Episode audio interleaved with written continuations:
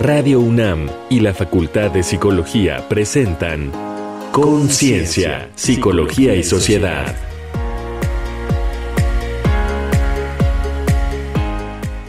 Hostilidad, poder y tolerancia en el bullying.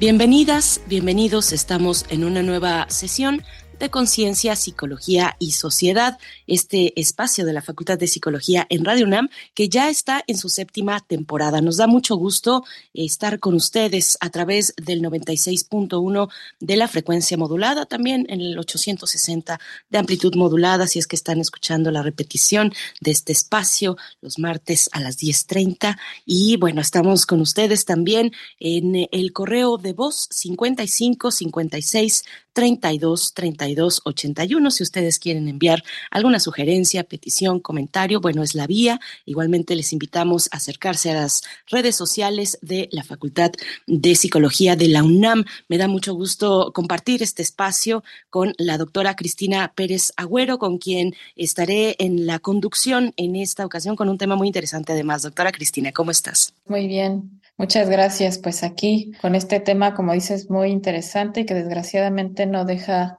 de ser actual. Y a la audiencia, buenos días, buenas tardes, buenas noches, dependiendo del momento en el que nos estén escuchando. Gracias, Cristina. Un gusto estar contigo. Pues sí, el tema de hoy, hostilidad, poder y tolerancia en el bullying, es el tema que vamos a estar compartiendo con ustedes y reflexionando con una especialista. Ya lo verán. Quédense aquí en Conciencia, Psicología y Sociedad y de una vez también les invitamos a pues acercarse a nuestro sitio de podcast para escuchar pues el resto de las temporadas que seguramente encontrarán material interesante para ustedes. La dirección es Radio Podcast .unam.mx.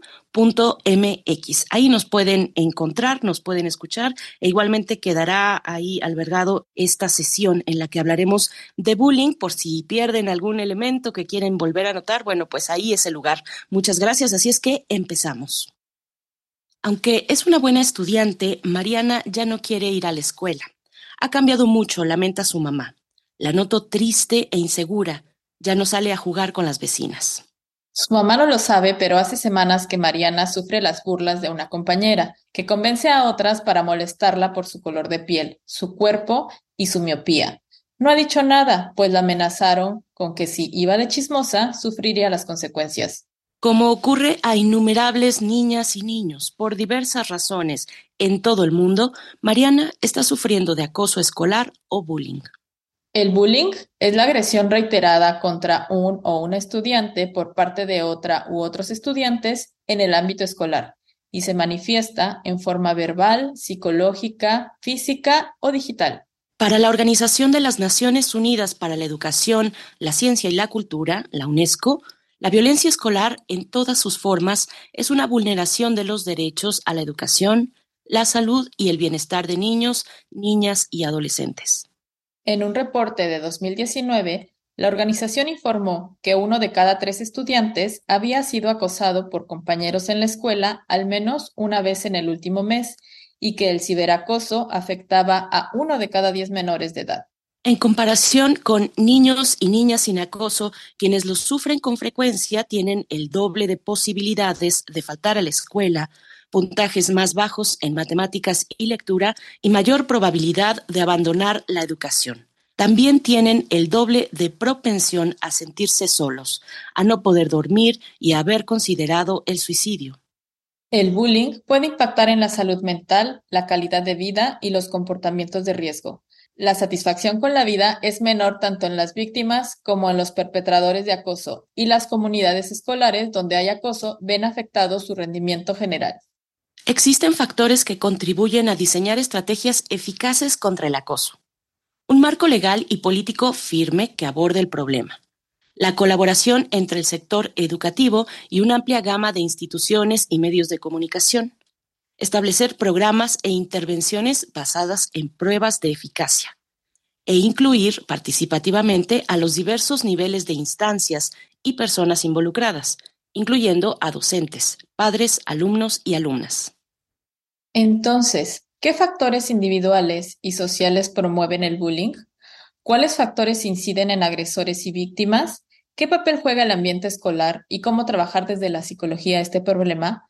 Para responder estas y otras preguntas nos acompaña la doctora Dolores Mercado Corona, profesora e investigadora del posgrado en la Facultad de Psicología de la UNAM, quien trabaja temas de hostilidad y violencia, violencia de pareja, evaluación y medición y psicología de la salud. Bienvenida, doctora. Muchas gracias por la invitación. Buenas tardes, buenos días, buenas noches. María Cristina, Bede, Qué gusto estar con ustedes. Muchas gracias, al contrario, por estar en esta ocasión. Vamos a escuchar testimonios de personas que se dedican a la docencia en nivel secundaria, también en nivel primaria, y volvemos. Estamos en Conciencia, Psicología y Sociedad. Testimonios. Esta semana en Conciencia, Psicología y Sociedad tenemos el testimonio de una maestra que se dedicó varios años a la docencia en secundaria. Le hicimos las siguientes preguntas en torno a situaciones y manejo de bullying en sus clases. Adelante. Soy Hortensia Cisneros Casillas, profesora de educación física, actualmente jubilada. Como profesora o maestra de, de niños y niñas, ¿Te enfrentaste a situaciones de bullying? Realmente en la época que me tocó no era tan observable el bullying, no había más control de los profesores, más atención, más que control, más atención. Entonces, realmente a mí en todo mi periodo no me tocó ver escenas de bullying así como actualmente se viven. Pudo haber habido, pero no era como ahorita. Yo no recuerdo, por ejemplo, un niño golpeador o, malintencionados. En tu experiencia, ¿cuáles son las consecuencias negativas del bullying? Bueno, yo lo veo ahora y se me hace que se está agravando mucho porque he tenido personas muy cerca, incluso adolescentes que por causa del bullying se han suicidado. Hace muy unos días apenas me enteré de una amiga de su sobrina de 12 años que la golpearon en la escuela y no había vigilancia ni nada y al otro día la encontraron este colgada. Entonces, esos casos extremos no lo viví. O sea que yo era que lo golpearon. Desde la escuela, ¿cómo se podría ayudar a, prevenir estas situaciones entre los estudiantes? Pues eh, desde mi punto de vista, y yo creo que en aquel tiempo nos daban a los maestros un poquito más de, mm, de autoridad para controlar a, a los muchachos. Había un más control, había, pienso yo, que más valores que se se estimulaba a los niños para que tuvieran valores del respeto, cosa que se ha perdido hasta con los adultos. Entonces yo digo que retomar los valores universales dentro de la dentro escuela. de la escuela, que finalmente, bueno, es en la casa donde los chicos aprenden la mayoría de las cosas. Las situaciones que, que reflejan son situaciones de la casa, más que de la escuela. Bueno, muchas gracias. Alejandro Figueroa Figueroa, docente de educación física en primaria y secundaria. Siempre hay algún caso en específico hacia un niño o una niña. Es complicado estar atendiendo esos casos cuando hacen ese bullying, pero por fuera, o sea, saben en qué momento hacerlo que no se da uno cuenta. Normalmente se les dice que cuando alguien nos moleste, decirle a un profesor, al director o a la persona que, que esté ahí cercana para que uno pueda actuar. Simplemente debe decir quién lo molesta para que uno pueda observar y tomar acciones. Si se queda guardada esa información, pues no es difícil atenderla. Para Conciencia, Psicología y Sociedad, Alejandra Mireles y Paulín Cano.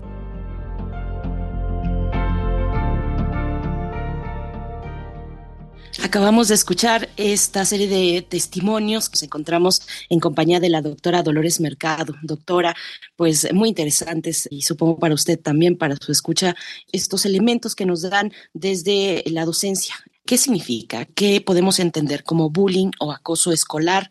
Y también qué efectos tiene esta conducta en la vida de las personas que lo padecen, de las víctimas, de las personas también que lo realizan, agresores, no sé si llamarles así también, y muy importante en la comunidad o en los distintos espacios comunitarios donde los chicos y las chicas se desarrollan, doctora. El bullying lo que significa es la violencia dentro del ámbito escolar y la violencia de niños o adolescentes.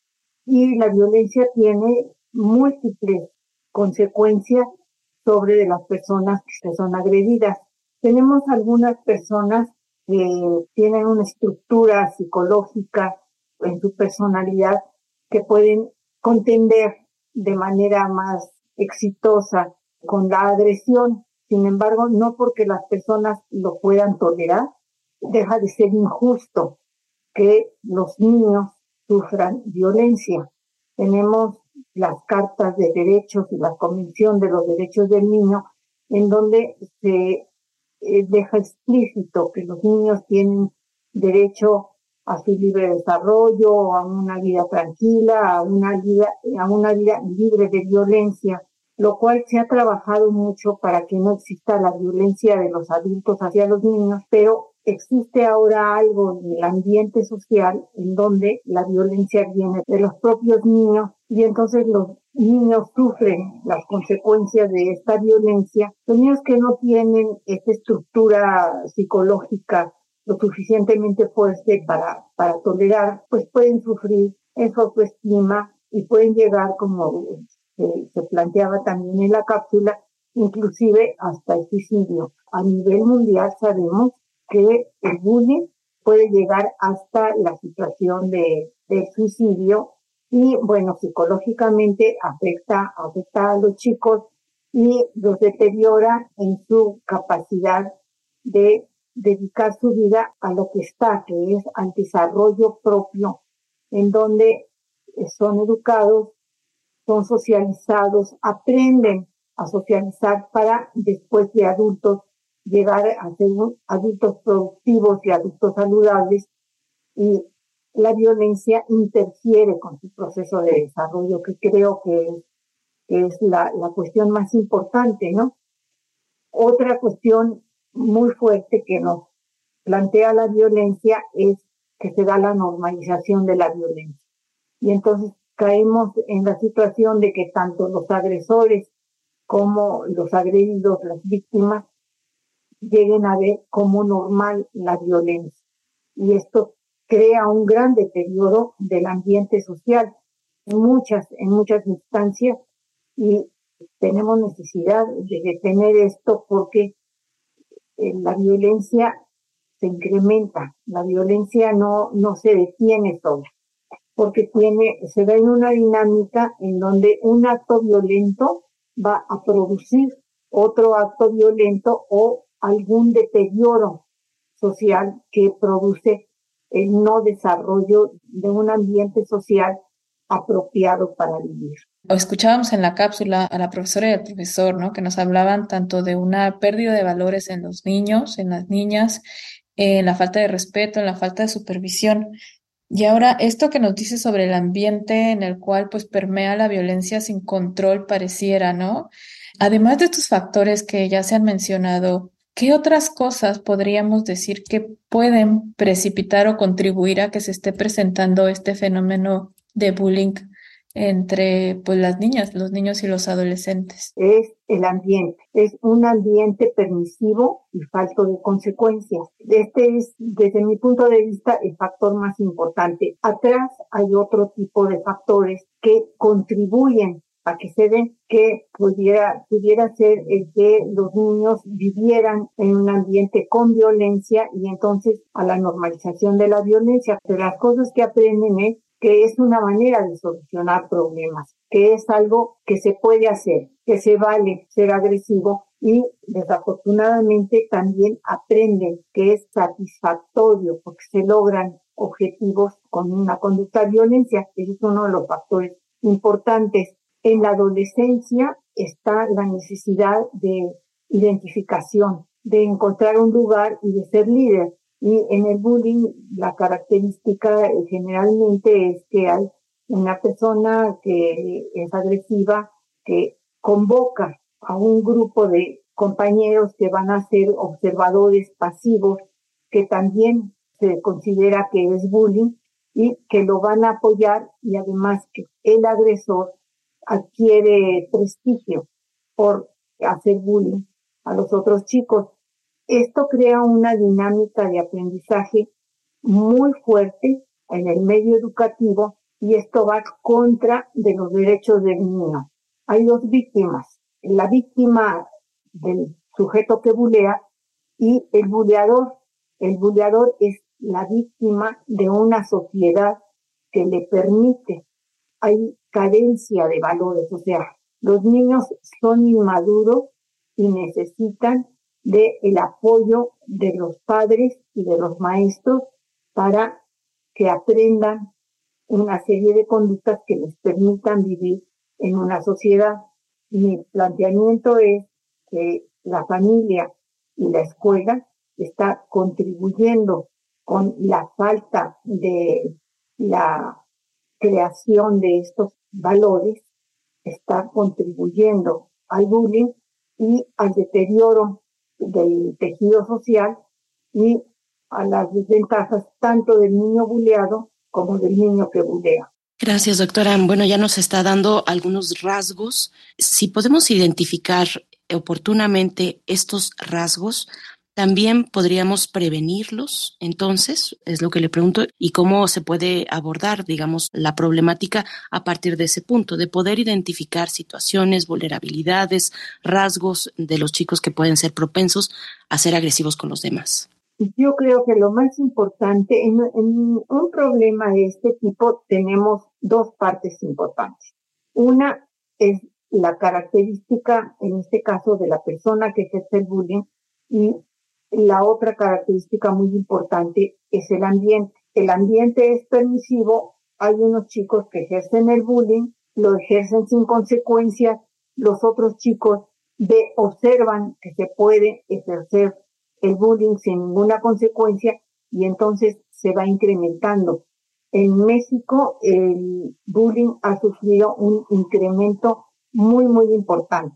Si buscamos las estadísticas, tenemos diferentes cantidades que hablan de un 33% más hasta una consideración de que hay siete de cada diez niños en México que han sufrido bullying, lo cual es una cantidad extraordinaria, depende de cómo se hacen las estadísticas, pero entonces el planteamiento es que la prevención no está en la, desde mi punto de vista, en la atención específica de los chicos que tienen el riesgo de cometer el bullying, sino en la tolerancia cero para el bullying.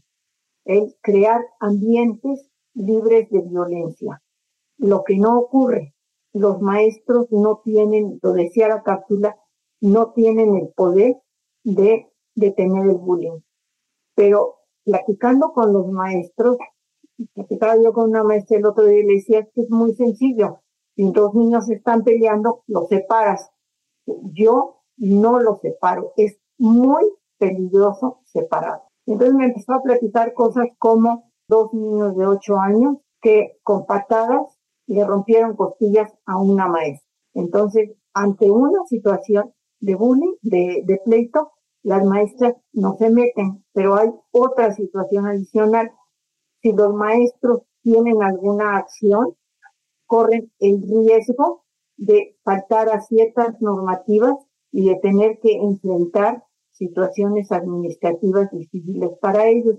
Entonces se les ha quitado a los maestros la posibilidad de detener la violencia y ha pasado con los padres también, en donde los padres no transmiten este sistema de valores de respeto por el otro, de la no violencia, de no le hagas al otro lo que no quieras que te hagan a ti. Y entonces son permisivos porque tienen que trabajar los padres y no tienen tiempo porque hay una filosofía de dejar hacer a los chicos y de no, no frustrarlos. Finalmente, el chico que no ha aprendido el respeto por los demás no es el responsable de lo que está haciendo, es responsable los adultos que tenían que haberlo educado. Entonces, ponerle el énfasis de que si el niño está mal, si el niño es inseguro y por eso tiene que bullear, Yo creo que no está ahí el foco, que el foco está en que la sociedad, los padres y los maestros cumplan con la obligación que tienen de ayudar al niño a tener un repertorio que le permita vivir en sociedad de una manera respetuosa. Y yo creo que el, el que no se enfoque, no se enfrente este problema de esa manera y el estar buscando qué es lo que pasa con este niño, un caso reciente, un niño del segundo de secundaria, en donde lo han bulleado durante dos años. Psicológicamente no lo han golpeado, pero no lo incluyen en el grupo.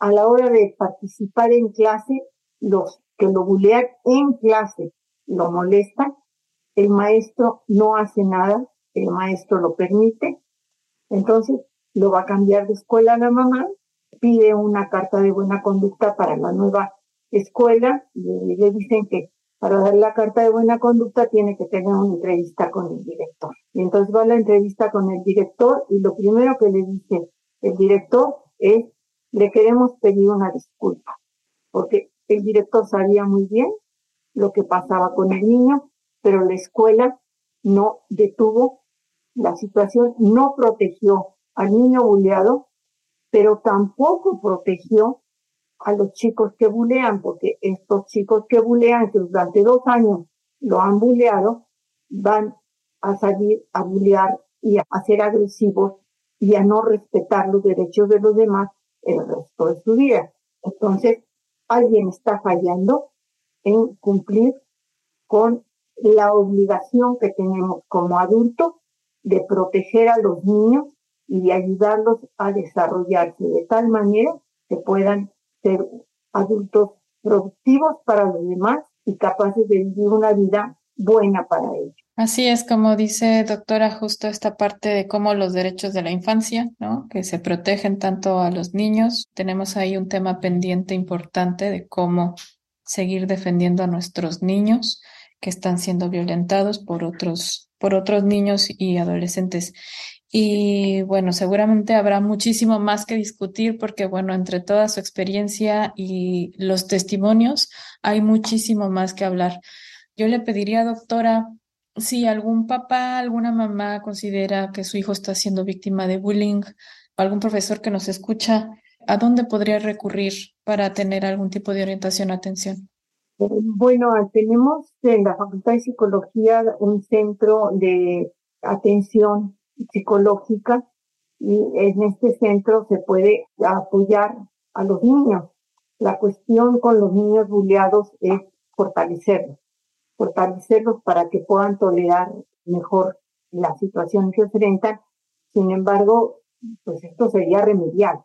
Lo que creo que tenemos que plantearnos como sociedad es que no exista esto, ¿no? Y esto es una responsabilidad finalmente de las autoridades, de las autoridades educativas y tendríamos que comenzar por darle capacitación a los maestros, darle capacitación a los directores y crear una estructura que permita que se termine con el bullying. También sería muy importante darle capacitación, escuela de padres, que el clima de violencia se puede aprender nada más por vivirlo, no por otra razón. Si yo veo que mi papá y mi mamá pelean, pues yo creo que es una manera de enfrentar la vida y de solucionar los problemas. Entonces, hacer conscientes a los padres de estas cuestiones puede repercutir en la agresividad de los, de los niños. Le agradecemos muchísimo. La doctora Dolores Mercado Corona es profesora e investigadora del posgrado de la Facultad de Psicología de la UNAM. Muchísimas gracias, doctora, por esta presencia y les recordamos que pueden regresar a esta emisión si buscan la sección de podcast, radiopodcast.unam mx Ahí van a encontrar en la C de Conciencia, Psicología y Sociedad el espacio donde pueden ubicar y localizar las distintas emisiones de este programa. Muchas gracias, doctora. Un gusto, muchas gracias Hasta pronto. Seguimos para escuchar algunas recomendaciones respecto a nuestro tema de hoy.